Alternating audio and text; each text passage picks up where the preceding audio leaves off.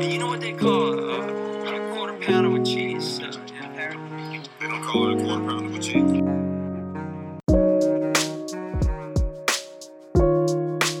Fala galera, tudo bem? Bom dia, boa tarde, boa noite. Bem-vindos a mais um Sunday Service. Hoje com um tema mais que especial e com um convidado mais, que- mais especial ainda. É, o tema de hoje é sobre o livro A Coragem de Não Agradar, do Ishiro Kishimi e Fumitaki Koga. Não sei falar japonês, espero que eu tenha falado corretamente, mas é um livro muito profundo, muito interessante, muito poderoso e ninguém melhor do que o nosso grande convidado, Léo Sloss, para estar tá, tá junto com a gente nessa caminhada. Léo, se quiser só dar umas palavras aí para a gente começar aí o nosso papo. Opa, tudo bem, pessoal? Tudo certinho? É, em primeiro lugar, queria agradecer ao Beto e ao Lug por terem feito o convite. É um privilégio gigantesco estar aqui conversando com vocês, partilhando conhecimento. E não só hoje, mas acho que o privilégio de ter crescido com vocês também é um diferencial gigantesco na minha vida, de saber que tem pessoas incríveis querendo fazer um trabalho muito bacana e com uma essência que nunca se perdeu aí no decorrer dos anos. Então, estou muito feliz e vamos que vamos aí. Boas ideias vão sair desse podcast, com certeza. Boa. O Beto não me apresentou, mas eu tô aqui, tá? Pô, era pra você se apresentar agora, né? Sem, sem cerimônia, é pra você entrar. Mas, pô, para quem não conhece o Léo, ele é nosso amigo desde os 5 anos de idade, estudamos junto a vida inteira. E acho que talvez é uma das pessoas que eu mais tive conversas filosóficas aí sobre a vida, sobre felicidade, sobre tudo que é tema. Então, sempre eu quero ter ele perto, porque ele é um dos caras que mais me ensina e me inspira aí no dia a dia. E aí, para começar aí um pouco com essa caminhada desse livro que, te falar assim, foi uma indicação do Lug, foi um livro que eu, cara, engoli em poucos dias, é muito poderoso e ele dá uma, dá uma, dá uma mensagem muito simples, né? Tipo, ele passa muitas mensagens, mas ele basicamente fala, que nem tá no título aqui da capa, como a filosofia pode ajudar você a se libertar da, da opinião dos outros, su superar suas limitações e se tornar a pessoa que deseja. Então, o livro ele se baseia num diálogo que já é, que já é muito diferente. Não é um livro de tipo, autoajuda, nada a ver. Não, ele é um diálogo entre um jovem e um filósofo.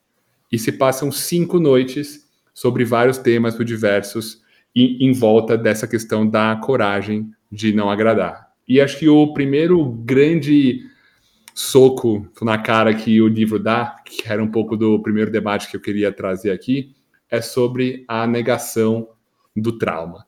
O que, que significa isso?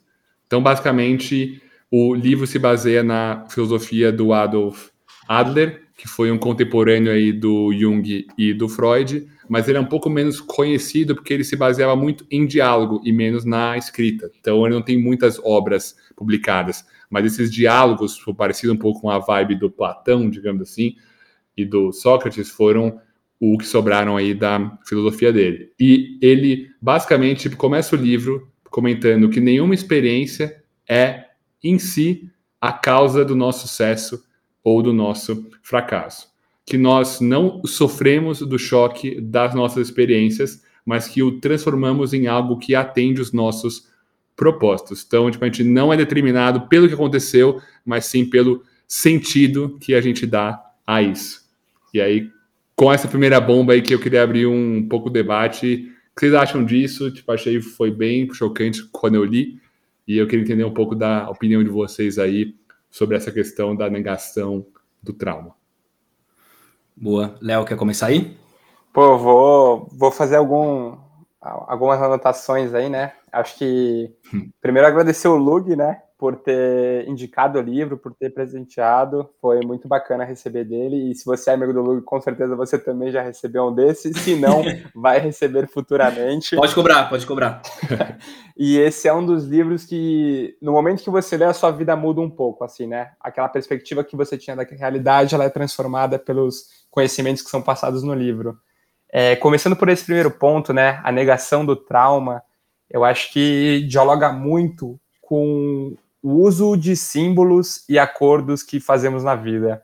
O que, que eu quero dizer com isso? Vamos supor que você, quando criança, teve uma experiência ruim com a sua mãe e a partir dessa experiência ruim com a sua mãe, você taxou ela de, de uma inimiga, por exemplo. É muito provável que no, no decorrer da sua vida, sua mãe tenha sempre um entrave com você, porque naquele momento específico, você fez dela um símbolo de inimizade.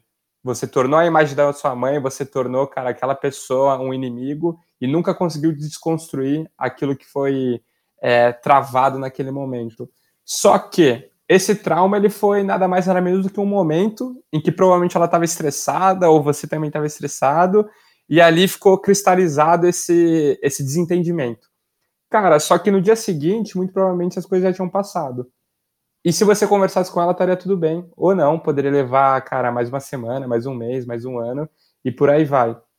Então eu acho que, cara, a ideia que ele traz sobre o trauma é que as coisas só são reais na medida que a gente cria e aceita elas.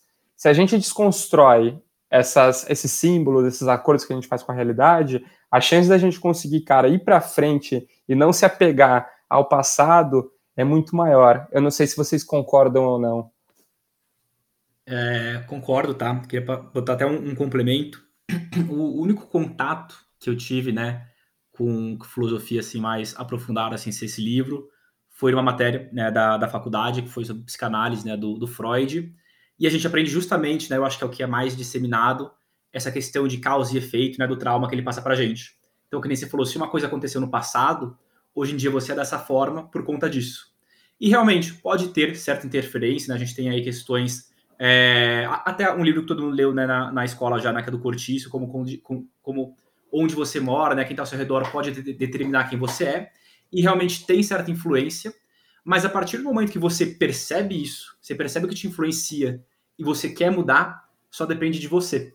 Né? E não é diferente de Freud, né, que ele fala para você acessar esse trauma, trabalhar em cima dele, para meio que se libertar.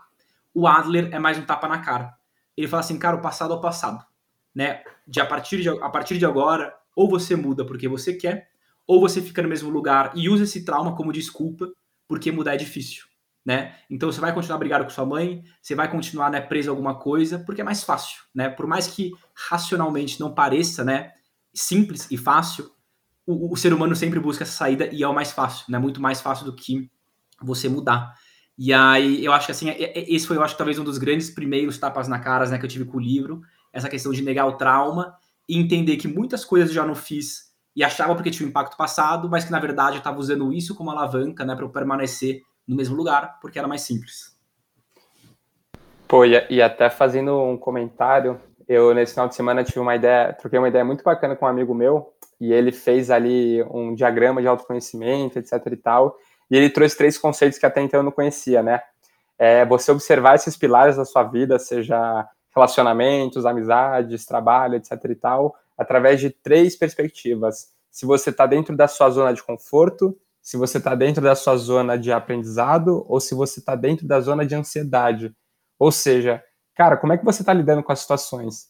E qual, e qual ênfase, qual atenção você realmente está dando para ela? Você está dando mais do que você precisa dar? Você está dando menos atenção do que você deveria dar? E tudo isso parte, cara, de ideias e conceitos de autoconhecimento que é algo que, e, um trecho ou outro do livro, o Adler destaca, né, de que esses conhecimentos que ele passava via oral, ele não se preocupava de ser anotado ou de ter o reconhecimento que talvez o, o Freud ou Jung tiveram como psicanalista, terapeuta, etc e tal, mas que era um conhecimento tão óbvio para ele que a, a, a, única importância era se as pessoas fossem entender ou não dentro do processo delas. Então ele não se, não se preocupava com isso, cara. Ele só queria que, cara, passar o óbvio e as pessoas meio que abraçarem o que elas conseguissem abraçar. E eu acho, pô, bem legal isso.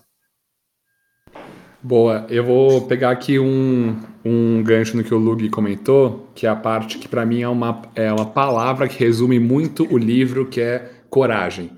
Cara, em vários momentos nesse livro ele fala que a filosofia do Adler ela é uma filosofia da coragem. E por que, né? Tanto essa parte da coragem? Cara, porque não é fácil negar o seu trauma, tá? Porque não é fácil você, tipo, aceitar que você só tá onde você tá porque você cara, escolheu estar ali. Óbvio que não é tão simples assim, mas é isso que ele defende, que é um processo gradual desde o momento que o trauma aconteceu efetivamente e, e que você foi aceitando e trazendo aquilo para parte da sua identidade. E eu vou trazer aqui, a, a, aqui um pouco até uma frase do Tony Robbins, aí, que é o maior coach de performance do mundo, que é um cara que eu gosto bastante aí, que ele comenta bastante que a força mais forte da personalidade humana é a necessidade de ser coerente com a sua identidade. Então, cara, tipo, a partir do momento que você se define, seu corpo vai fazer de tudo para ficar dentro dessa ideia que você mesmo define para você, mesmo que você não queira, ou que você não saiba qual que seja. Então, cara, a partir do momento que você abraça o trauma e faz ele parte da sua vida, vou dar o exemplo da, da minha gagueira, por exemplo. Pô, tipo, eu sempre aceitei que eu ia ser, ser gago, que minha vida era essa e que não tinha solução. Então, era muito mais fácil eu viver nessa inércia versus eu, cara, entender que essa não era a identidade que eu queria para minha vida e eu batalhar. Era muito mais fácil viver nessa inércia do que eu tomar alguma ação proativa e tentar resolver. E, tipo, por que, que falta muito dessa coragem às vezes? Cara, porque a coragem, ela gera mudança. E, tipo, mudança gera incerteza, que gera desconforto, que gera sofrimento. Não é legal mudar. Não é legal você fazer as coisas diferentes. Não é legal você reconhecer para seguir em frente. Mas se isso fizer parte com a sua identidade que você quer ter no futuro, que é completamente diferente da que você tem hoje, é o único jeito.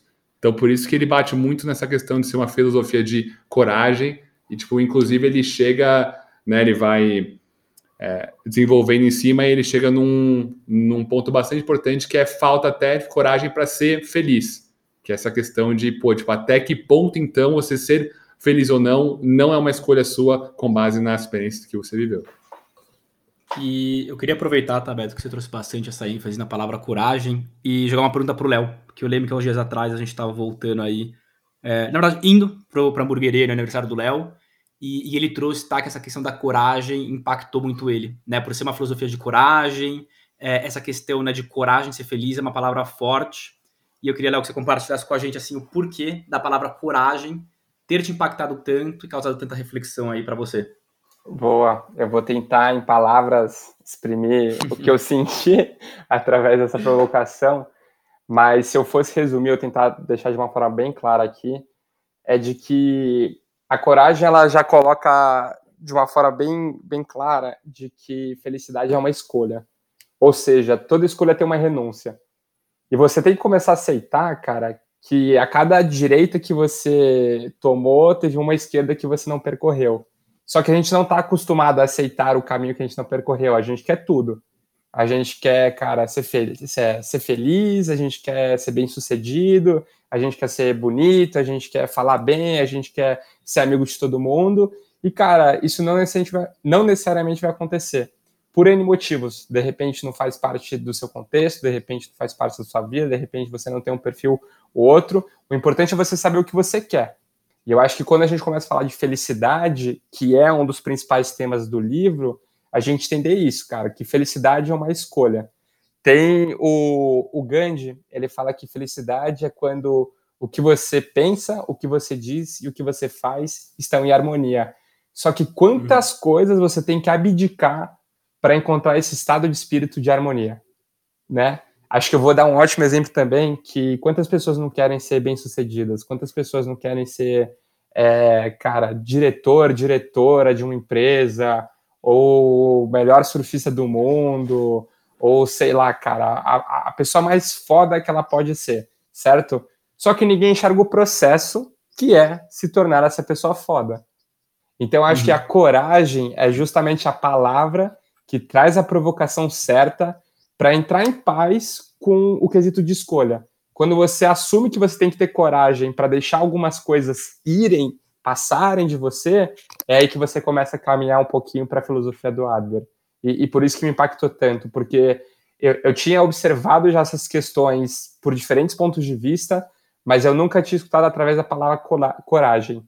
E a palavra coragem uhum. foi uma provocação muito importante para mim, cara, porque eu tive que aceitar que eu não vou ser capaz de segurar tudo na vida. Eu vou precisar escolher o que eu vou segurar. E saber escolher é o que vai definir se você vai ser feliz ou não. Bravo, bravo, gostei. Pô, tem uma frase que eu acho totalmente ligada com isso, que, eu, que, que ela é bem simples, mas eu gosto bastante, que eles usam muito na, no o Navy SEALs, né? Que é aquele esquadrão de tipo, elite da Marinha Americana. Que eles basicamente falam, pô, todo mundo quer ir pro céu, mas ninguém quer morrer. É isso, bicho. É um pouco dessa pegada, assim. Então, por isso, coragem também foi um negócio que me pegou demais. E já pegando um outro gancho, para mim, o que pegou demais, que quando você olha para coragem e que tudo é uma escolha, e que, que nem você colocou, Léo, que toda escolha é uma renúncia, uma coisa que, que me pegou muito no livro, que eu acho que eu vou até ler um parágrafozinho que ele traz isso, que é da questão da renúncia do seu potencial. Que, cara, tipo, quantas vezes ou, cara, quantos sonhos que você coloca no papel que você quer fazer, tipo, eu e o Lug, por exemplo, tipo, quer ter um podcast, você quer ter uma empresa, você quer fazer, pô, você quer ter uma namorada, você quer ter um corpo melhor, você quer ter uma saúde mental melhor. Quantas coisas você quer, ou tipo, objetivos de vida que você coloca, só que você não vai atrás com medo de não dar certo. Então você prefere viver no potencial ou na possibilidade de, ah, se eu tentar, eu posso ser isso, versus você ter a coragem de ir lá e bater de frente. Cara, acho que foi, esse foi um dos parágrafos aqui que, que eu vou ler, porque vale. Que mais. Fala, Léo, você quer comentar?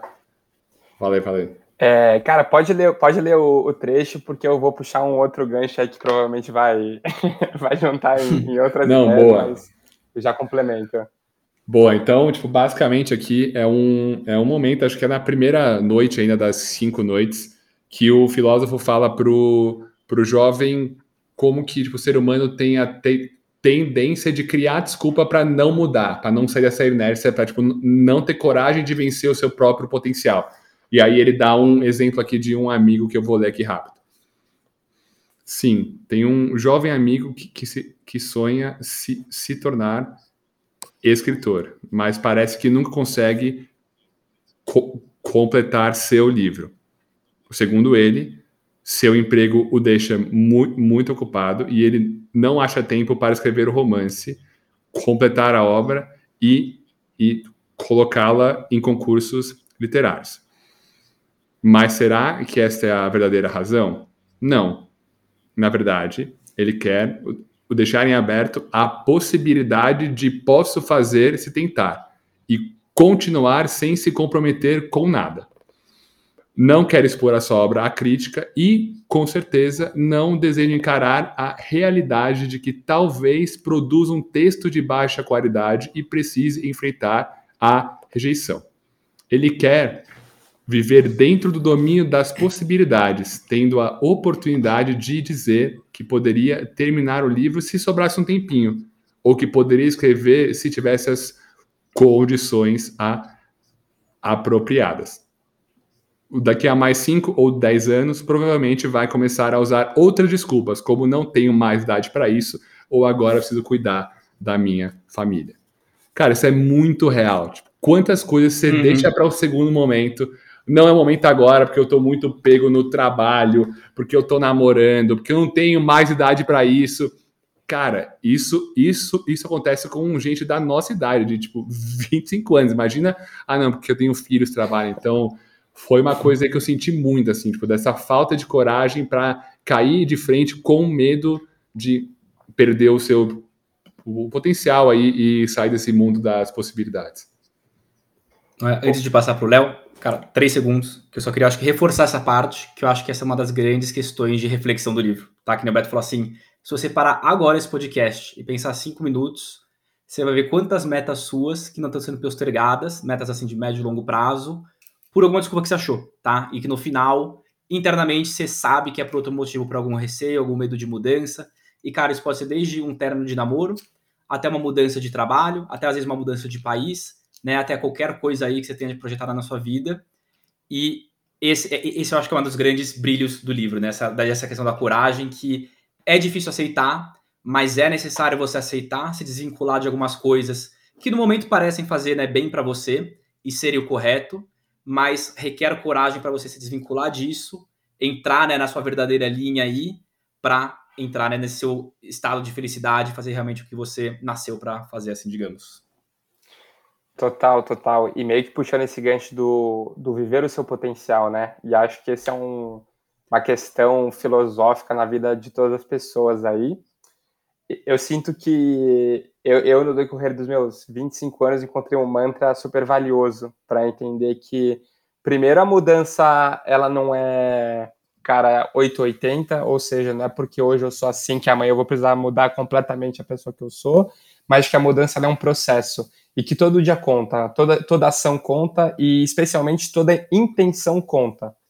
Eu, eu vi recentemente uma imagem que eu compartilhei com o Lug, acho que eu compartilhei com o Beto também, que mostra a, a, interseção de dois círculos, né, os diagramas de Van Euler, se eu, não, se eu não estou enganado, e um dos círculos era é, é a questão da, do foco, da disciplina, e o outro é a aceitação, é a entrega.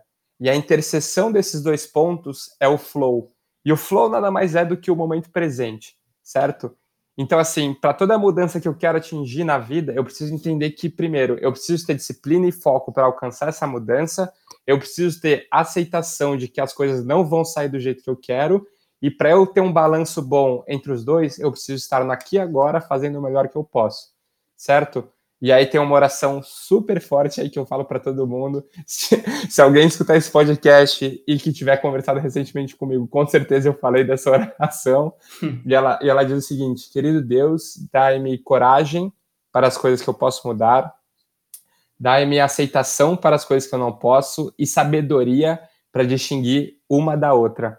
Ou seja, se você quer ter uma mudança na sua vida, primeiro reflete, cara, aquilo que você controla aquilo que você não controla, que você peça a Deus coragem para ter forças para mudar, paciência para as coisas que você não consegue mudar e vai ter que aceitar, e sabedoria para saber o que, que você consegue e o que não consegue fazer da vida. Eu sinto que esse é um bom primeiro passo aí para toda e qualquer mudança ou, sei lá, jornada que a gente vai encarar na vida.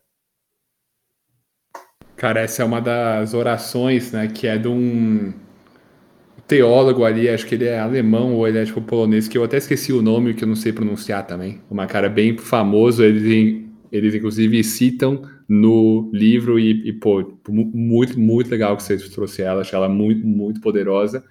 Ela conecta vários, vários aspectos de tudo que a gente está falando aqui, e ela já, para mim, abre o próximo gancho, que é, cara, para você ter serenidade para aceitar as coisas que você não consegue mudar, já tem uma palavra-chave, né? Que é o aceitar.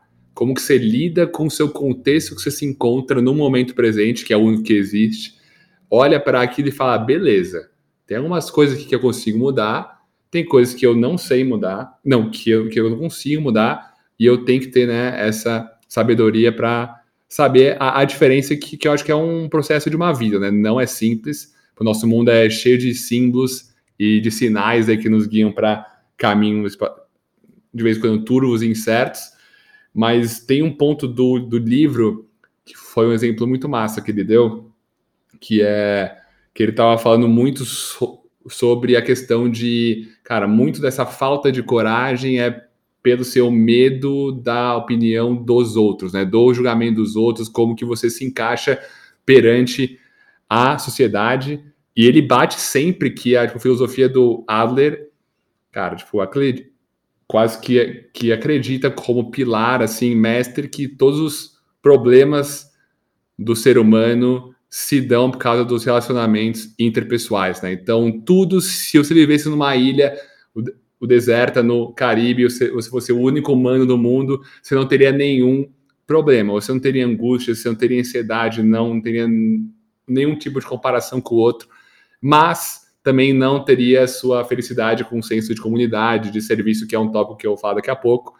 Só que ele bate muito nesse ponto de, cara, os problemas que você tem, quase todos eles estão por, por causa da, de você não ter essa coragem de lidar com o julgamento dos outros. E aí ele traz um exemplo bem, bem simples e bem poderoso, que é da avó de um amigo dele, quando ele era criança ainda, que ele tá na casa do amigo dele, que o amigo fica 40 minutos arrumando, tipo, o cabelo lá, ele tá, tipo, quase atrasando todo mundo pro, pro, pro almoço lá, e a avó dele chega. Para de, de arrumar o, o cabelo, menino. Só você liga pro seu cabelo. Tipo, ninguém liga pro seu cabelo.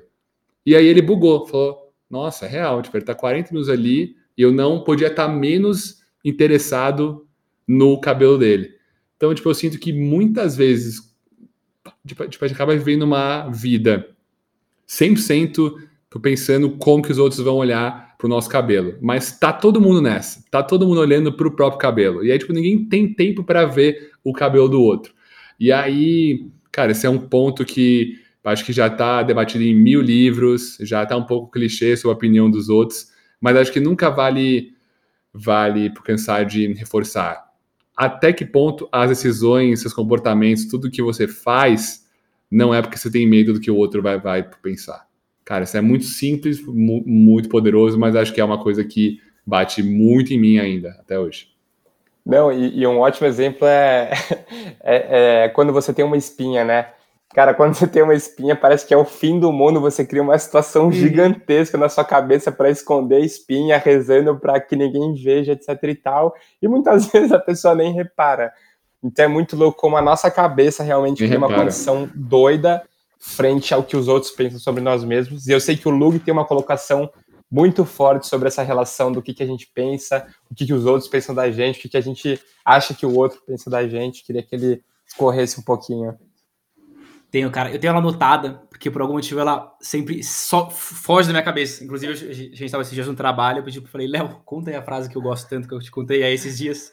Mas é justamente, tá? E é de um livro que o Beto me recomendou, que é o Pense como Monge, que a nossa vida, a gente vive sobre a percepção que a gente acha que as outras pessoas têm da gente, né? Então, no fim do dia, né, a nossa vida, ela é um, um, um contraste de tantos recortes, porque é o que você pensa sem saber que outra pessoa tá pensando de você, que é esse mesmo exemplo do Léo, né? Você tá com uma espinha, você tá pensando que tá todo mundo pensando alguma coisa sobre ela, e aí você começa a agir dessa forma porque você acha que tá todo mundo pensando e olhando para sua espinha, sendo que no fim das contas ninguém liga, né? Só você tá ligando para essa questão e justamente, né, agindo e se botando para baixo por conta disso. Mas aí, Léo, Léo e Beto, eu queria jogar tá, um, um questionamento para vocês. É, eu entendo, tá, essa questão de você ser fiel a você mesmo e agir de, de acordo, né, conforme que você acredita, e muito trazendo aquela questão, né, que o, que o Léo trouxe do Gandhi, né, você vai ser efetivamente feliz quando você falar, pensar e agir, né, da mesma forma em sincronia. Só que a gente sabe também, né, que a gente vive numa sociedade que não pensa assim. Né? Então, por exemplo, se uma, eu já ouvi um caso né, de uma pessoa que tinha um cabelo azul, né, pintado de azul, era um, um profissional super competente, e foi barrado, tá? Num banco. A, a história que eu ouvi não foi da pessoa sendo barrada, e sim da pessoa, né? Que conhecia quem barrou e sabe que essa pessoa barrou só por conta do cabelo azul, né? Do candidato.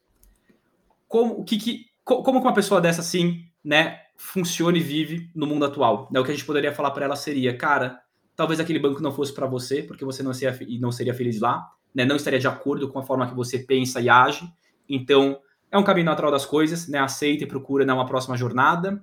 É, ou é uma forma, cara, você tem que encontrar estratégias para no meio da sua felicidade tentar agradar outros de uma forma estratégica, mas assim, entendendo racionalmente que você está fazendo isso de uma forma estratégica para não se perder. Como que a gente pode né, passar essa mensagem para alguém no mundo atual que tem tanto estereótipo né, e barreira em relação a essa questão?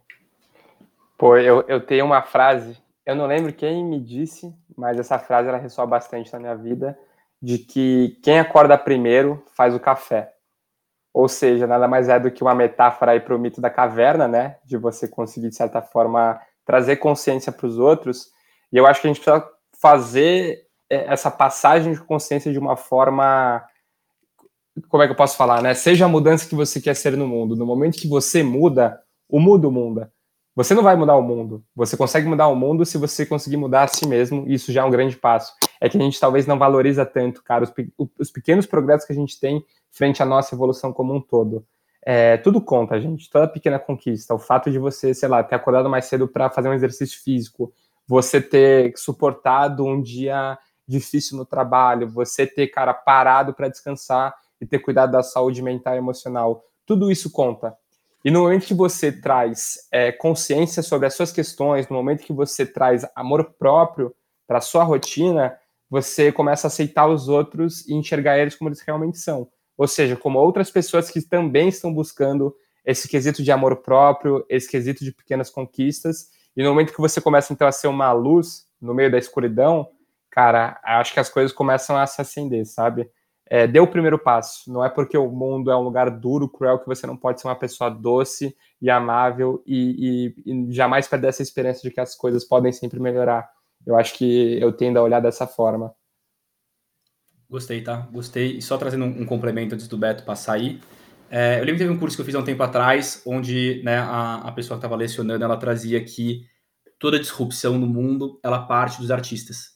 Porque os artistas são as pessoas que têm a maior segurança de si em serem eles mesmos, né, acreditarem no que eles têm que fazer, e é por isso que eles disruptam, né, tanto diversos cenários. Cara, e, hoje em dia cada vez mais, né, fazendo disrupções aí, pô, a Anitta no Nubank, né, como, como sócia do Nubank, e ela chegou lá sendo ela mesma e com certeza, né, sendo original do jeito que ela é e não se preocupando com o que os outros pensavam, a ponto dela ser um ponto singular, né, diferente de tudo, né, a ponto dela ser um ponto de genialidade, diferente de todo mundo que não tá pensando igual e tentando fazer as mesmas coisas para agradarem, né, e sim fazer do jeito dela e trazer nesse né, ponto de inflexão, né, no meio de tanta coisa parecida. Então acho que, cara, eu acho até inspiracional isso, tá? Essa questão de você falou, né, quem acorda primeiro toma um café. Acho que artistas fazem muito bem isso, né? CEOs de empresas efetivamente transformacionais no mundo, que nem o Jack Dorsey, o Zuckerberg da vida. Não estou falando que eles são necessariamente caras bonzinhos, mas eles fizeram da forma deles, pensando da forma deles e não ligando assim, entre aspas, para ninguém. E é daí que sai né, a verdadeira glória e disrupção, né, e não só um resultado alto ou um cargo né, padrão em algum lugar padrão. E aí, Beto, manda bala, eu sei que você queria falar aí. Pô, depois dessa bomba aí vai ser até difícil complementar, mas, pô, eu gostei demais dessa frase do café, faz total sentido. E tem uma fábula de um livro que eu vi uma vez num vídeo, que eu não vou lembrar o nome, eu vou ver se eu pego e aí eu mando pro, pro link do podcast, mas é basicamente acho que é um acho que é um cavalo com uma raposa lá na floresta e tá tudo por neblina assim, tudo caos.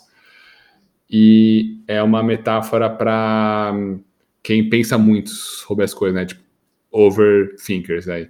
E aí acho que a raposa pergunta pro pro pro cavalo lá. Pô, tipo, onde que a gente tem que ir? Eu não tô enxergando o caminho, que tá tudo com neblina. E aí o cavalo fala: pô, mas você enxerga seu próximo passo? Ele, sim. Tá, então começa aí. É isso, entendeu? Tipo, a gente não vai saber como chegar no final, mais importante é a gente chegar o, o primeiro passo. Qual é o primeiro passo dessa caminhada? E aí, quando você traz o, o exemplo do, da pessoa de cabelo azul que foi barrada para ir para um banco, eu conecto muito com o ponto que você trouxe, Lug, que no fundo tudo isso é insegurança humana, tá? Acho que o maior medo do ser humano, que é uma coisa que eu acredito bastante, é de ele não se sentir que ele por, por si só basta, tá? Isso inclusive é uma coisa que eu lido, acho que todos nós, né? Mas pô, tipo, a gente tem medo, né, por receio de que nós por si mesmos não nos bastamos como indivíduos, que não somos suficientes e logo não somos dignos de ser amados. Né? E aí isso tem, enfim, só esse tópico aí já, já dá três horas de conversa, mas eu tipo, trouxe ele aqui porque eu acho que a pessoa do RH ou do recrutamento que barrou essa pessoa por ter um cabelo azul tinha medo de que se ela provavelmente, né, isso é tudo especulando aqui, provavelmente tipo teria medo de trazer alguma pessoa com cabelo azul pro time dela por ter medo do, do líder ou da líder dela dar uma bronca porque isso não se encaixa com os valores do banco, não sei o que, isso pode gerar tipo algum prejuízo para a carreira de ambos. Ou seja, tudo medo de perder emprego, medo de perder o seu cargo, tudo com base em valores corporativos que não servem de nada, tipo, a não ser uma balela que fica na parede em 98% dos casos. Então, foi meio micro aqui, mas o ponto é, é uma ótima discussão, não sei como vencer, queria que todo mundo fosse amigo do Lug para ele recomendar esse livro. Então, por isso que acho que ter um podcast sobre esse assunto, sobre esses assuntos, cara, é fundamental, por menor alcance que, que seja importante, é não fechar a corrente. Então, acho que o ponto é. Fala, Léo, desculpa. Não, não, cara, só complementando também, acho que a gente não pode ser ingênuo de não falar que a gente vive um mundo uma realidade dura em que existe o preconceito, existe o machismo, existe o sexismo, uh, cara, diversas formas aí que tendem a desrespeitar o ser humano como um todo. E acho que a ideia é justamente isso, entender que se você respeita já é um grande passo, sabe? Mas como é que uhum. você começa a respeitar? Eu acho que essa tem que ser a primeira pergunta que a gente faz, né? Por que, que hoje eu não respeito? Por que, que hoje talvez eu não consiga ter tanta consciência ou tanta aceitação como eu gostaria de ter? É, acho que, cara, esses são os primeiros pontos que a gente tem que começar a levantar. E eu parto bastante da ideia da. Não sei se vocês conhecem o Eduardo Marinho, se não, pesquisem aí os vídeos dele. Monstro, esse cara é muito bom. Cara, é, é, é muito assim, bom. Meu TED Deus. Talks, vários filmes no YouTube, vários curtos também, assim, é de uma filosofia extremamente profunda e simples. E ele, e ele assim como Adler, ele só tá falando o óbvio para ele. E o óbvio que ele trouxe para mim, na minha vida, é de que o sentido da vida é o afeto. Ou seja, a vida só se faz, cara, é, compreensível na medida que eu aceito o amor dentro de mim e o amor que eu tenho com os outros, né? A gente busca afeto, a gente busca pertencimento. E, cara, bem ou mal, essas questões de preconceito também estão atreladas a isso. A gente só precisa vencer algumas barreiras para entender que, cara, o afeto ele precisa respeitar é, o próximo e não só a sua verdade. Acho que tende a ser por aí esse, essas ideias.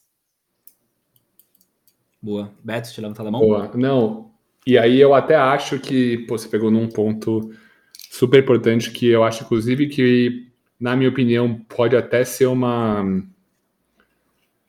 Não uma falha, mas um ponto de dúvida que eu tenho sobre o próprio livro, que ele bate muito na tecla de que dado essa, essa questão, né, que pô, você não deveria ligar para a opinião do, do, do, dos outros e que você deveria ser tipo, 100% fiel com a sua identidade, com seus valores, com, enfim, suas crenças. Ele fala que você não deveria ter a necessidade do, do, do reconhecimento do, do, dos outros, porque isso, de certa forma, te escraviza, né? Você acaba, tipo, vivendo em função disso, que é, tipo, muito por causa do da nossa educação, né? Que desde criança, se você tirar 10, você toma uma estrelinha, se você tirar zero, você, pô, você tipo, toma bronca dos seus pais, né? Você tem um sistema de números, notas, metas, então assim, é sempre nessa questão binária do reconhecimento e nunca numa busca introspectiva dessa aceitação. Então, acho que boa parte dessa falta de respeito que ocorre em todos nós, porque ninguém foi perfeito e estamos sujeitos a falhas aí, e cada um com seus privilégios e com o seu background aí para lidar. Mas eu acho que é uma questão de. Eu acho que o respeito começa também com a sua própria aceitação, que parece simples, mas não é fácil, que é uma coisa que eu, que eu inclusive, tenho bastante dificuldade aí com a minha cabeça que ama fazer umas, umas paranoia aí. E hum. Eu queria falar tipo, tudo isso para falar que onde eu não concordo com, com o Adler necessariamente, que a grande tese dele dessa parte é que a liberdade é, no fundo, não ter medo de ser detestado. E foi até um ponto que o Lug trouxe. Eu concordo com isso até o ponto que a sua liberdade não interfira com a do próximo. Ponto. Que também não é, ah, não, beleza, eu não vou ser detestado, então vou fazer coisas horríveis que não impactam a minha sociedade, que eu tenho que ser feliz e o que tipo, importa sou eu. Não, acho que no final ele traz o senso de comunidade, mas eu acho que ele só pincela aqui num ponto que é super delicado, que é, cara, beleza, entendi, tipo, eu tenho que ser fiel ao que eu acho, mas eu não tô sozinho no mundo, né? Tipo, até onde eu vou para não infringir a liberdade do outro. Então, enfim, esse uhum. é um uhum. ponto bastante importante aí que ele passa bastante parte do livro também. Sim. Ele, ele chega a comentar algo do tipo de, desse no livro? Ele comenta Ou depois ele, da, da parte... tese, né? Não, tipo, ele fala da parte de comunidade depois, né? Que depois a, a felicidade é. em si vem dessa contribuição, né? E, e uhum. de uma vida em serviço, digamos assim. Que é muito e poderoso, até... isso a gente pode falar sobre. Não, é, e até tentando juntar os pontos, né? Porque ele parte então de que liberdade é você ter a coragem de não agradar, ou seja, você aceitar ser detestado pelos outros. Só que a continuação desse raciocínio é de que no momento que você começa então a se aceitar e ter essa liberdade e felicidade na sua vida, você quer agregar para a comunidade, né? Uhum. Então, é como se você, dentro do amor próprio que você encontrou, você trazendo afeto para sua pessoa e acolhendo as suas limitações, suas indagações e suas prioridades, você começa a enxergar os outros, aceitar os outros e querer, cara, de certa forma, passar o café que você já tomou para os demais. É como se você estivesse passando para os outros tudo aquilo que você aprendeu. E esse é o senso de felicidade e liberdade real, o senso de contribuição, o senso de, cara, crescimento, o senso de ter algum impacto positivo, seja para a sociedade, seja para alguma pessoa, seja para uma vírgula na história que seja, mas de tipo que você não, ele não te desvincula da sociedade. Eu acho que esse é um ponto extremamente importante que, cara, eu já debati bastante com o Lug e que eu sei que ele tem bons pontos aí para decorrer aí no podcast. Cara, não sei, eu tô, tô meio reflexivo ainda sobre esse assunto para trazer algo. É, passar pro Beto aí antes de, de complementar. não, tá bom. É, tem um ponto aqui, quase que desviando um pouco de tipo, assunto, mas tipo, pegando esse ponto principal, Léo, que você trouxe da questão de beleza, entendi, né? Então começa com a liberdade, e aí, aí você vai descendo isso até o momento que eu vou dividir meu café com os outros, né? Então eu vou passar e quase que viver uma vida em prol da comunidade, do serviço, vou pensando no outro e menos na minha felicidade própria, porque eu, porque eu vou ser feliz por meio da, da, da cara, entrega, dessa troca, dessa do doar né, para a comunidade. E tem um conceito que ele fala muito no, no livro, que eu gosto bastante, de tipo, até que ponto você consegue fazer isso, né? De doar para o outro, né? De dar para a sua comunidade, se você enxerga o mundo como uma competição. Cara, tipo, você tá doando para seu amigo, para sua mãe, para sua comunidade, por quê? Porque você quer ser o líder dela e você quer ser reconhecido? porque você quer ter algum status disso ou, ou porque você acha que isso vai ser bom para aquela pessoa? Até que ponto seu colega de trabalho, seu amigo que foi tipo, promovido, você não sente alguma ameaça, tipo, alguma inveja, porque você se sente em competição com aquela pessoa? E é uma coisa que parece fora, que é meio triste, assim, mas, cara, quantas vezes você não ficou stalkeando galera no LinkedIn?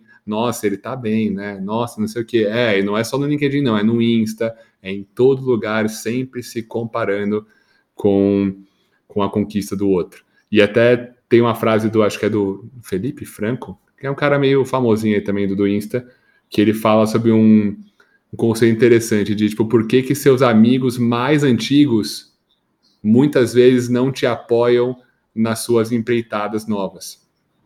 Porque eles demoram para perceber que vocês saíram do mesmo lugar e você já está lá na frente. Diferente do seu amigo novo que te conheceu agora, já com essa cabeça diferente, com, com o mindset alinhado, muito pelos interesses e não pelo tempo de com, convivência que você era obrigado no colégio. Então, enfim, eu já desviei aqui um pouco, mas, cara, como sair dessa vibe de estar tá sempre competindo com o outro e não cooperando? Fala, Léo. Cara, você trouxe a palavra certa, que é cooperação. É, tem algumas ideias que eu gosto bastante, já faço a recomendação de um filme excelente. Ele chama Ponto de Mutação. É um, é um filme que tem ali no YouTube, é da década de 90. E o filme nada mais é do que o debate entre um político, uma cientista e um poeta. E, cara, eles debatem, cara, o que, que é a vida, o porquê que a gente compete entre si, o que, que a gente está fazendo, para onde o mundo vai, etc e tal. E eles partem do princípio de que a gente vive uma crise de é, consciência, basicamente, uma crise de entendimento das coisas, uma crise do que, que realmente a gente preza na vida ou não. E se a gente começa a realmente, cara, aprofundar o nosso conhecimento entendimento desse planeta Terra que a gente habita, dentro de uma galáxia, dentro de um cosmos que a gente não faz a menor ideia o que, que é num todo, cara, a gente depende de vários fatores para hoje estar vivo. Então, assim, cara, o, a plantinha ali da floresta faz com que você tenha oxigênio aqui, e, cara, a, a chuva lá no deserto, não sei o que, faz com que exista toda uma condição climática, bioquímica, para que o planeta Terra continue vivo. E eu acho que a ideia central é isso, cara, de que a gente depende de vários fatores para estarmos vivos aqui agora, certo? Basta, tipo, um meteoro cair na Terra que tudo isso se extingue, e de repente um raio vai lá e acende tudo de novo. Então, assim, cara, é, a natureza importa, os meus amigos importam, os meus inimigos importam, não que eu tenha algum, mas, tipo, tá todo mundo conectado através de uma essência única. E aí eu acho que, não para entrar muito no debate do que, que é energia, do que, que é a essência da vida, etc e tal, mas que tá todo mundo no mesmo barco, vivendo essa experiência do viver, sabe? E de que a gente tem que aprender que, cara, ninguém é melhor que ninguém e que, sei lá, o sucesso de um pode resultar em mais pessoas fazendo café para que outras despertem e etc, etc, etc. Então é isso, acho que a gente está junto, a gente pertence, a gente tem que cooperar porque no fim somos os mesmos, sabe? A gente é a mesma coisa. Eu queria trazer um complemento por isso que o Léo trouxe, que eu acho que o que o Léo trouxe né, foi bem macro e é algo assim, então que traz isso aqui mais para o micro do dia a dia e eu acho que pode efetivamente ajudar, né, a gente, a quem está ouvindo aí, a conseguir trazer, né, essa questão de conseguir lidar melhor com essas questões de não competição e de você ficar feliz por você ver um amigo, né, da sua infância, às vezes, né, no tempo, no curto prazo, crescendo em cima de você e assim crescendo no trabalho, que também não significa às vezes relativamente nada, né? E, e é simplesmente uma troca de palavra que o Adler traz, que é a diferença do complexo de inferioridade e sentimento de inferioridade. E quando você tem um complexo de inferioridade, é o que justamente traz essa infelicidade. Porque eu vou dar um exemplo aqui, pô, o Beto tem um cargo maior que o meu no Isaac. Eu ter um complexo de inferioridade é, por exemplo, eu falar assim, porra, por que, que o Beto tá lá? Ele teve sorte na vida, não é que eu sou inferior a ele, né? Eu, eu ficar angustiado, não conseguir apoiar nesse momento de vida dele e ficar complexado com isso. Entender e achar, achar que eu sou injustiçado, achar que eu sou infeliz, achar que justamente nunca vou conseguir chegar lá e eu ficar né, nesse complexo e aceitar assim meio que essa entre aspas derrota porque eu tô vendo né a minha vida como uma competição e o sentimento de inferioridade é uma coisa muito mais simples muito né mais feliz assim digamos e é olhar para o Beto e falar assim pô como que ele chegou lá em menos tempo que eu quais foram os processos que ele usou o que que ele abdicou para chegar lá que networks que ele fez né qual foi o caminho que ele trilhou para que caso eu queira chegar lá também no lugar que ele tá eu também chegue ou caso não seja isso né? O que, que eu posso aprender com ele, que hoje em dia sabe algumas coisas a mais que eu, né? Em alguns pontos, para chegar onde eu quero com aprendizado. Então eu me sinto inferior a ele, né? Porque assim, em, talvez em alguns aspectos, você vai ser inferior a uma pessoa, você tem que aceitar isso. Por exemplo, o Beto é melhor que eu em matemática. Eu tenho que aceitar, talvez seja um fato que ele seja melhor que eu em matemática. E como que eu posso olhar de uma maneira mais simples e não tão complexa para aprender com o Beto e me alavancar, né? Eu ver que é uma fraqueza minha, que eu quero melhorar e sair disso, né? E aí sim ter uma vida muito mais saudável e feliz, né? Então assim, a simples troca da palavra complexidade por sentimento. Você sente que você é inferior, o que é ok, você não vai ser melhor que todo mundo, né? Sempre na sua vida. E uma última questão que eu queria trazer aqui antes de passar a palavra é que isso é um jogo infinito. Você nunca vai ser melhor do que ninguém e você vai estar melhor que alguém, né? E é aquela palavra, né? Nada é, tudo está. Então você sempre é bom você ter sentimento de inferioridade, porque talvez seja o que te alavanque a perseguir, né, mais e mais e mais, né, para você ser feliz e não ficar estagnado numa zona de conforto. Então, acho que é essa questão do jogo infinito, né, trocar palavrinha e lembrar que nada é, tudo está, você só está, né, em uma posição, você não é essa posição e você tem que sempre estar trabalhando, né, para subir. Boa, Lug. Poxa, acho que ficou super claro o, o exemplo Bem, bem, bem, bem legal, aliás. E trazendo agora por uma outra ótica, que é até sobre o livro que você falou que eu te recomendei, né? Que é o Pense como Monge, do Jay Chet, que é um dos caras que eu mais gosto, assim, um dos caras que mais me, me inspira hoje em dia. Ele viveu, né, por três anos como monge e a tipo, missão de vida dele, né, o, o dharma dele é trazer esses conhecimentos milenários para o dia a dia de hoje, né? E tipo, como que a gente pode aplicar isso hoje. Ele fala muito sobre uma palavra que é uma das minhas palavras pô, preferidas agora, que é mudita, M-U-D-I-T-A, que é uma palavra indiana que basicamente significa viver intensamente a sua felicidade por meio da felicidade do outro. E, cara, isso não é simples, isso não é fácil, mas isso pode, cara, amplificar sua felicidade por 100 vezes. Porque pensa se, pô, quando você tem alguma coisa boa na sua vida, você fica feliz. Ponto. Né? Se tudo estiver tudo certo. Só que imagina se essa mesma felicidade eu tenho com todo mundo que eu tenho carinho, com todos os meus amigos. Pô, quando o Lug tem uma conquista, quando o Léo tem uma conquista, quando a minha mãe tem uma conquista, quando meu colega, que não é nem tão íntimo, tem essa conquista, quando você está tão certo de que, a, que o sucesso e a felicidade do outro de nenhuma forma in, interfere na sua, você passa a viver uma vida muito diferente. Então, isso é uma coisa que eu estou tentando praticar muito. Não é trivial e é muito na ideia de um outro conceito que ele traz, que no, que no teatro da felicidade todo mundo tem seu lugar reservado. Bicho, todo mundo pode ser feliz. Todo mundo. Não é porque o Léo vai ser mais que eu, que o Lug vai ser mais, que isso vai mudar alguma coisa na minha vida. Tipo, cada um tem o seu tempo, tipo, o tempo é de Deus e as coisas acontecem conforme for o momento certo para cada um. Então, só dando uma brisada aqui, mas são dois conceitos que eu gosto bastante ali que ele traz no livro também. Boa, e, e, acho que puxando o gancho também é muito sobre viver a jornada, né? Viver essa jornada de ter a coragem de ser feliz. Porque no momento que você começa a se entender como um ser complexo de, de sentimentos, de desejos, etc e tal, você começa cada vez mais buscar essa felicidade. E quando você encontra essa felicidade, nem né, que por um momento você se enxerga. E é só no momento que você se enxerga que você começa a enxergar os outros e você começa a entender o outro na totalidade, na totalidade dele também. Então, assim, no momento que você se aceita e aceita a sua felicidade e toma as decisões que você toma para, cara, encontrar esse senso de paz de espírito, fica muito mais fácil aceitar a dos outros também. E é, vou fugir um pouco do assunto, mas eu prometo que é tentando juntar os últimos pontos, é, trazendo para acho por exemplo um exemplo micro também dessa interação de interdependência entre as pessoas. Cara, pega um dia no escritório.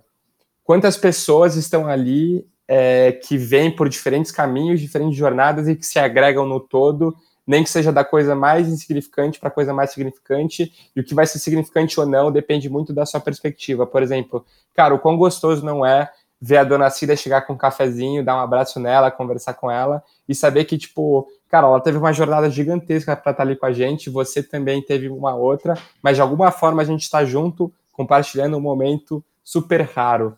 E, e, fazer desse momento super raro algo positivo, algo leve, algo que faz com que o dia dela seja mais tranquilo, que o seu seja, seja mais tranquilo, eu acho que no fim das contas é essa, essa busca pelo afeto, sabe? De fazer das coisas pequenas algo grandioso, algo significativo. Não, e, e, eu queria então, né? A gente vai abrindo vários pontos aqui sempre, é, mas frisar numa questão que você trouxe, né? Que é muito daquela pô, é, é, focar na simplicidade da vida, né? E acho que uma coisa que a gente conversou muito, você conversou bastante com o Léo e com o Beto, que é essa de confiar no processo da vida, né? Que também está muito vinculado àquela questão de entender o que você controla e o que você não controla, e simplesmente aceitar que a vida é assim, deixar ela fluir, viver o presente, né? e esperar as coisas acontecerem, porque senão você fica tentando controlar tudo e a vida não vai, né? E assim, a, a vida fica muito menos legal. E, e, eu gosto de compartilhar, né, histórias aí, eu acho que compartilhando histórias pessoais, a gente consegue se conectar, né, no fim dos dias, porque nem o Léo falou, acho que a gente tá na mesma barca. E aí, compartilhando, tá? Então, super rapidinho aqui, um, um fato pessoal meu. É, ano passado, cara, assim, eu, eu pessoalmente, eu sempre tive muita dificuldade em gostar de alguém, assim, me apaixonar por alguém. Cara, às vezes é muito sentimento, Aí às vezes eu tenho, né? Às vezes eu uso trauma, pô, aquele lá não foi tão bom, né? Pô, fiquei muito preso naquele, deixei de fazer um monte de coisa, melhor não, né? Vou me desapegar dessa pessoa, é, vou ser infeliz, né? Então, assim, uso diversos traumas que eu já percebi, né? Que eu tava usando eles para me alavancarem. Eu acho que por isso que esse livro foi tão bom, para justamente, né? Evitar de entrar em um novo relacionamento. E o Léo sabe que eu uso sempre um monte de desculpa. Não, preciso estudar, preciso estudar cripto, preciso de tal coisa, preciso de trabalho.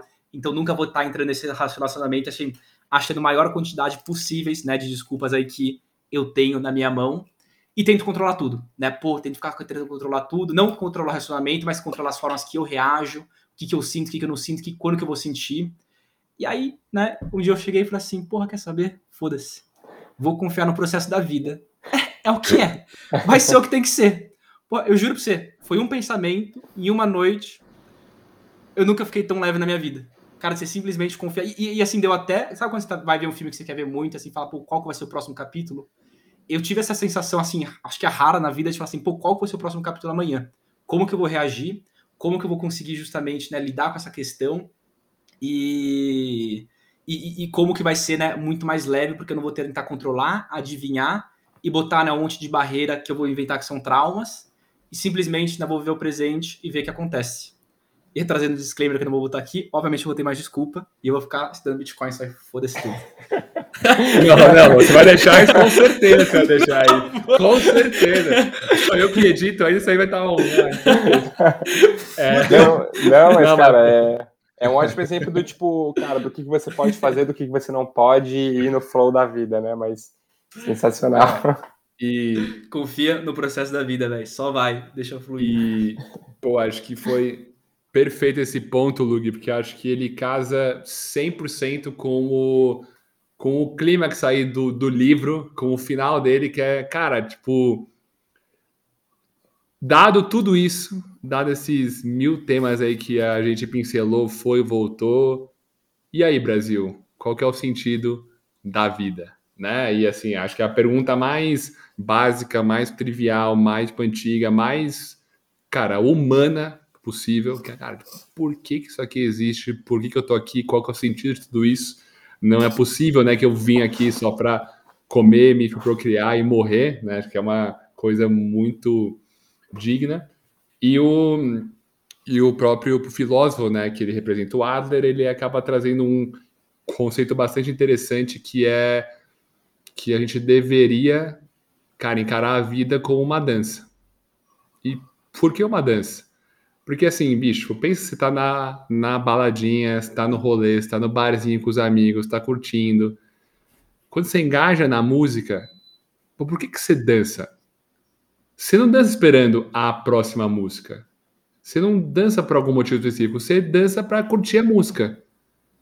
E você não sabe quando que ela vai acabar, você não tem essa certeza, você não dança necessariamente com um propósito, só tem uma garantia que você está 100% no presente, conectado com aquela energia, com, com, com, aquela música, com aquele momento. Né? Trazendo aqui um pouco do Tony Robbins também. Cara, a qualidade da nossa vida é 100% determinada em como que a gente se sente no dia a dia. É isso, não é o dinheiro que você tem, não é a história que você teve, não é o seu relacionamento, é, cara, como que você se sente no momento presente, que é tudo que a gente tem. Então, Queria ouvir isso um pouco de vocês. Sinceramente, tipo, pessoalmente, eu acho que esse é, é a maior dificuldade do ser humano. Para mim, pelo menos, cara, tipo, como que você fica presente, que parece um negócio tão besta e tão básico, mas acho que era, era até acho que o Pascal que falava que a maioria dos problemas do ser humano, cara, acontecem porque ele não consegue ficar 30 minutos no quarto dele sem fazer nada isso nunca foi tão real hoje, né? Cara, a gente não consegue ficar um minuto e meio, você, não consegue nem cagar no banheiro sem pegar o celular na mão. Então, assim, tipo, é, um, é um negócio bizarro essa perda de consciência do ser humano com o momento presente. Cara, compartilhando um pouco do meu processo assim, e é engraçado porque eu, eu acho que desde um pouquinho mais adolescente sempre me interessei muito por essas questões, sempre quis entender o que, que era a vida, entrei no processo de autoconhecimento também é um pouquinho cedo e vivi experiências muito valiosas, mas eu sinto que o grande rei, né, o, o rainha, o que seja, é a grande chave para você começar a entender o que que começa a fazer você estar tá presente é o tempo. É, cara, eu fiz aniversário recentemente e meio que bateu uma consciência assim, cara, eu não tô ficando mais novo. O tempo tá passando. O que que eu tô fazendo com a minha vida? E eu acho que dentro dessa perspectiva, eu parei de dar desculpas para as coisas que eu quero realmente fazer. E a primeira delas foi saltar de paraquedas. Algo que, cara, nem refleti muito, eu só sabia que eu tinha vontade para ver como é que era. Cara, peguei, fui, saltei, foi uma experiência fantástica, tô louco para fazer de novo.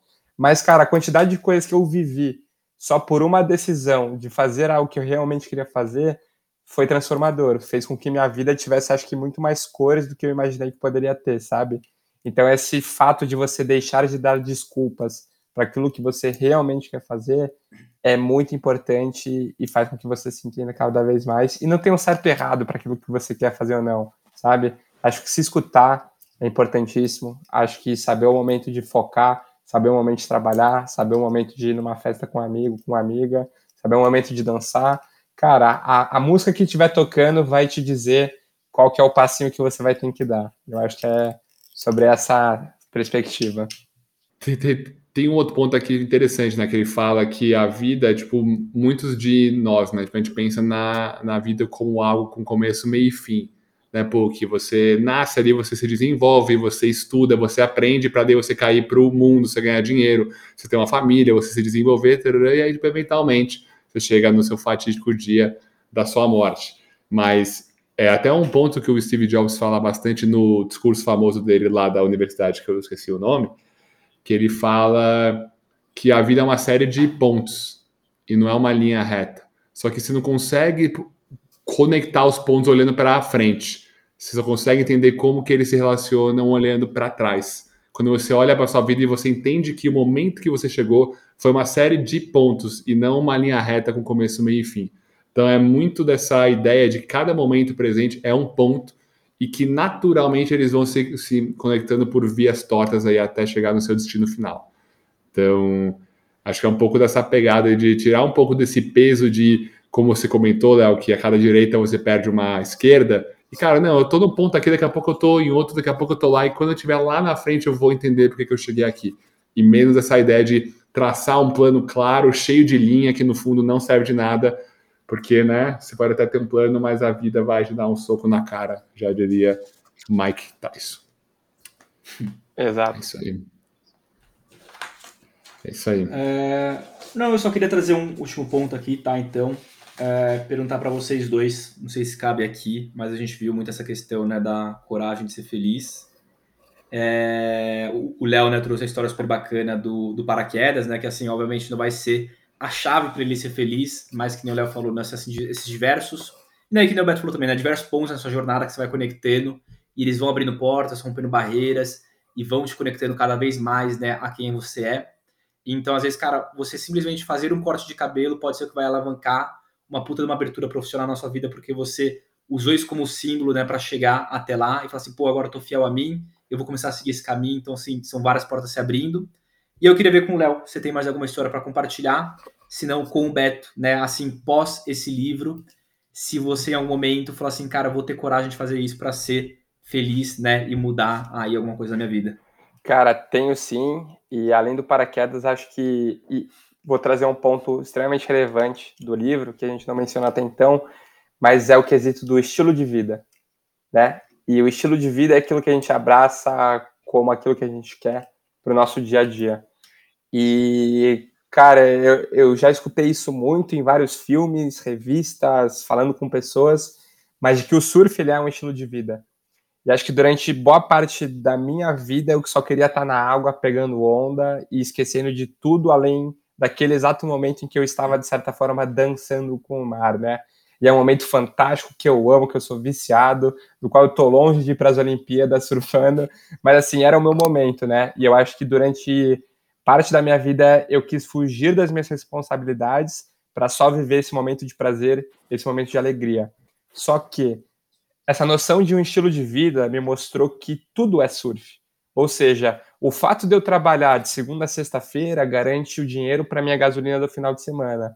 E se eu no final de semana for ir surfar, eu vou ser muito feliz. Talvez mais feliz do que simplesmente ter ido para a praia no final de semana para ter pegado onda. Porque, cara, o surf se tornou então uma conquista minha, através do meu trabalho, através do meu esforço. Então, eu acho que eu amadureci bastante essa noção daquilo que me faz feliz. E aquilo que me faz feliz é muito mais um processo, são escolhas, é aceitação, é disciplina, é, cara, aceitar que você vai abdicar de certas coisas, mas para em algum momento você encontrar aquele estado que você deseja. E tudo faz parte. Juntando justamente com o paraquedas, cara, o paraquedas não foi só o salto. O paraquedas foi ter decidido que eu ia, não ter falado para ninguém, ter pego a estrada para ir para Boituva, ter vivido ali os primeiros momentos de, de animação, etc e tal, ter pulado, ter voltado com a adrenalina de ter pulado paraquedas, sabe? As coisas são maiores, os processos são maiores. E você tem que viver cada momentinho desses processos, porque é isso que faz com que você esteja vivendo, é isso que faz com que você esteja no aqui agora. Então, acho que essa é a grande contribuição que eu deixo sobre essa pergunta. Boa, amigo. Gostei. Beto? Porra, essa foi boa, velho. É... Cara, confesso que.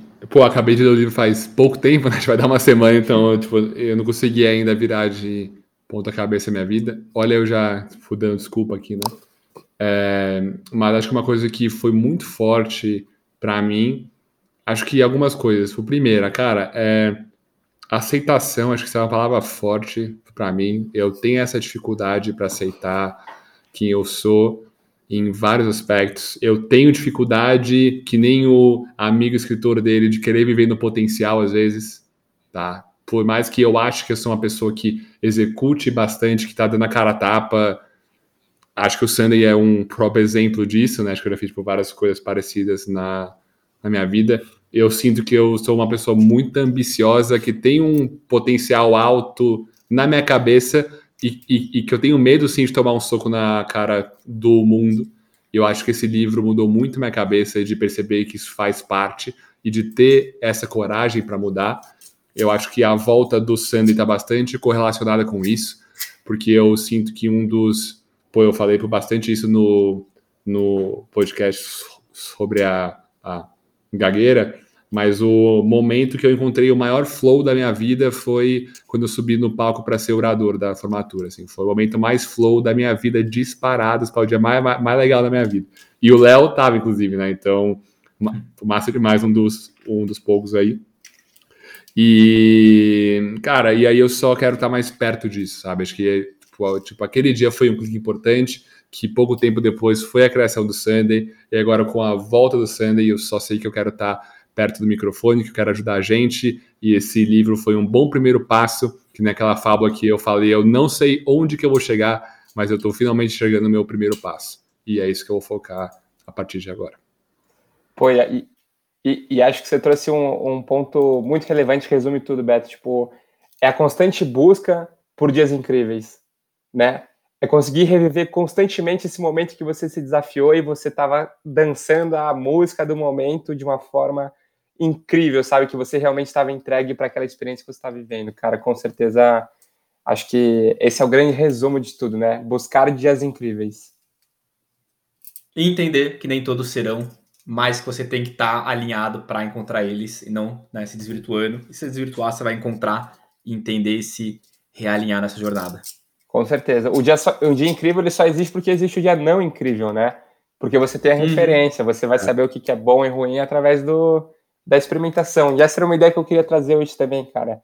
É, vocês com certeza conhecem a música The Scientist, do Coldplay. Uhum, claro. E a ideia da música é que, uhum. cara, as pessoas precisam basicamente viver as jornadas, viver as experiências, e se der errado, você volta para o começo para tentar de novo. Então, assim, é basicamente viver essa busca por dias incríveis sendo cientista. Como? Experimentando. Eu tenho um exemplo que eu gosto de usar bastante, mas no carnaval do ano passado eu fui para o interior com a minha família e eu tinha um priminho ali de uns 3, 4 anos e eu, eu tava brincando com ele e eu vi esse menino jogar uma bola vermelha de plástico para cima 20 vezes. E eu acho que depois da vigésima vez ele entendeu que no momento que ele jogava a bola para cima, a bola caía. Cara, ele precisou de 20 vezes para entender que a bola ia para cima e voltava. E cada vez ele estava mais atento, esperando alguma coisa diferente acontecer. E é um baita exemplo do que a gente faz na vida. Só que a gente faz em outras atividades, em atividades mais complexas, no trabalho, em relacionamentos, em amizades, por aí vai. Mas a gente está experimentando, a gente precisa estar tá aberto para experimentar, porque se você não experimentar, você nunca vai descobrir. E acho que essa é uma provocação que eu faço para todos que estiverem escutando esse podcast, de que, cara, estejam abertos para o processo, vivam as experiências, sejam cientistas para descobrir o que, que faz sentido ou não faz sentido. Beleza? Boa, bravo. Beleza demais, beleza demais. Pô, brigadão, Léo, pelo tempo. Segundou, né, dia 31 de janeiro aí, pós um dia de trampo pesado, pô, brigadão aí pela presença, como sempre, é, um, é uma honra, é uma aula, é um prazer, cara, você é um cara que sempre agrega, independente do tema, isso é fera, pô, te, te, te, te, admiro demais e foi um prazer, pô, foi um papo de uma hora e quinze aí, tô vendo que foi leve, foi gostoso e, pô, obrigado aí para você pela presença ilustre e Lug sem comentários, como sempre. Obrigadão aí e... Boa, boa. Bom, queria agradecer de coração Beto e Lug por, cara, e eu falei isso bastante aí nesse ciclo de aniversários, não só meu, como de vários amigos, mas por fazer da vida uma jornada partilhada. Eu acho que essa é a grande alegria, sabe? É você saber que você tem o seu processo, de que seus amigos, que você realmente se importa também estão vivendo deles, e de que numa segunda-feira, ali no fim do dia, vocês podem parar, trocar altas ideias e, de certa forma, fazer com que esse café chegue em outras pessoas, sabe? Se não, chegue em mim de novo para eu continuar minha jornada e continuar aprendendo e buscando é, crescer. E, gente, antes de fechar, eu queria estar tá trazendo dois textinhos e vocês escolham qual vocês acham que faz mais sentido para fechar o episódio, beleza? Mas um deles eu tenho no Instagram, e eu acho que vale super a gente compartilhar com o pessoal, queria estar tá lendo. É do Beto Pandiani, um, um navegador aí brasileiro. Gostei do, do nome dele. e ele escreveu o seguinte, ó, o nome do texto chama A Grande Viagem. No princípio, não sabia quase nada, e como todos nós, tive que aprender algumas coisas para apaziguar meu coração. Subi a montanha para entender que com esforço podia conquistar algo dentro de mim. Senti o vento. Só assim pude entender que o que sinto e não vejo pode ser real e verdadeiro. Fui ao mar para encontrar a coragem, pois ali tive que aprender a confiar em mim. Cruzei um deserto para perceber que o passado é uma ilusão pois as minhas pegadas foram engolidas pelo vento na areia. Senti muito frio para ter noção do aconchego dentro do meu coração. Andei muito na chuva para entender que um choro pode significar a renovação. Convivi com muitas pessoas, não para escolher uma, mas para entender que cada uma delas foi uma parte minha que voltou para mim para ser equilibrada. Depois de muito tempo no mar, percebi que o tempo não é importante, nem passado nem presente. Optei pela eternidade Importante é saber o que é realidade e o que é ilusão.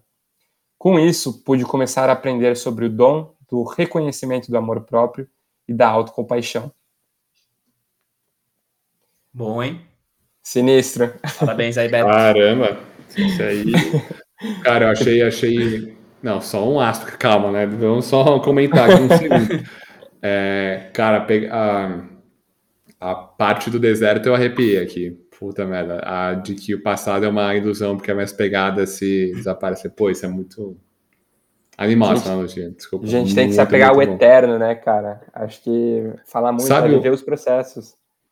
Fala, Sabe fala. um ponto que. Não, não, disso de se apegar ao, ao eterno e também com o deserto. Desculpa desvirtuar uhum. bizarro, Imagina, mas, né? pô, eu senti isso quando eu fui pro Egito recentemente, cara. É, quando eu olhei pra porra da pirâmide, a maior coisa que eu vi na minha vida. Não é a maior, a maior coisa que eu vi na minha vida foi aquela pirâmide. E não dá para descrever, só de lembrar arrepio, assim, foi um sonho que desde moleque eu queria ir. Cara, tem que ir, tem que ir, depois eu falo da viagem. Mas, cara, isso foi feito por pessoas em busca do eterno, entendeu? E tem mais de 4 mil anos e tem um negócio mais colossal que eu vi na minha frente, tá lá. Perfeito, bonitinho, por ordem de um faraó. Uma pessoa como outras pessoas criaram aquilo. Então, é, essa questão de o que realmente importa e o que dura tipo, ao tempo é uma quase que uma lição de tipo, humildade. De, bro, quem é você? Tipo, olha o que está na sua frente. Olha o tamanho dessa pirâmide. Tem 4 mil anos e você é o quê? Nada. Isso também é, de, de certa forma, quase que libertador também. Né? Mas, enfim, uma brisa aí maluca aí, mas, pô, foi foi irada. Não, sensacional, cara. Hoje eu, eu senti bastante. E para fechar, de coração, prometo, é meu poema favorito do Fernando Pessoa. E aí a gente discute ele brevemente aí para não, não esticar muito. Chama Quando Vier a Primavera. E começa assim: Quando vier a primavera, se eu já estiver morto, as flores florirão da mesma maneira. E as árvores não serão menos verdes que na primavera passada. A realidade não precisa de mim. Sinto uma alegria enorme ao pensar que a, que a minha morte não tem importância nenhuma.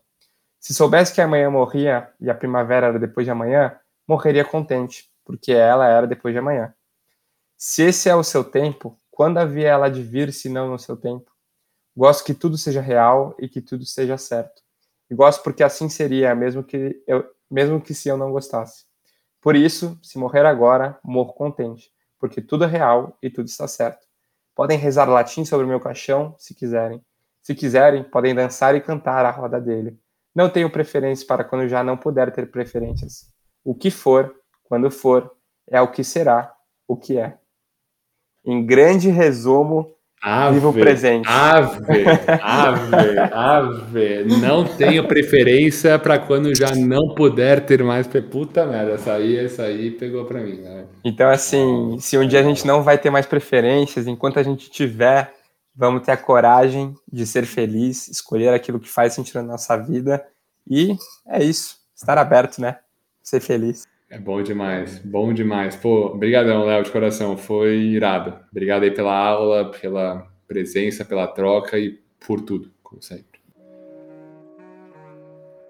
You know what they call a quarter pounder with cheese uh, in Paris? They don't call it a quarter pounder with cheese.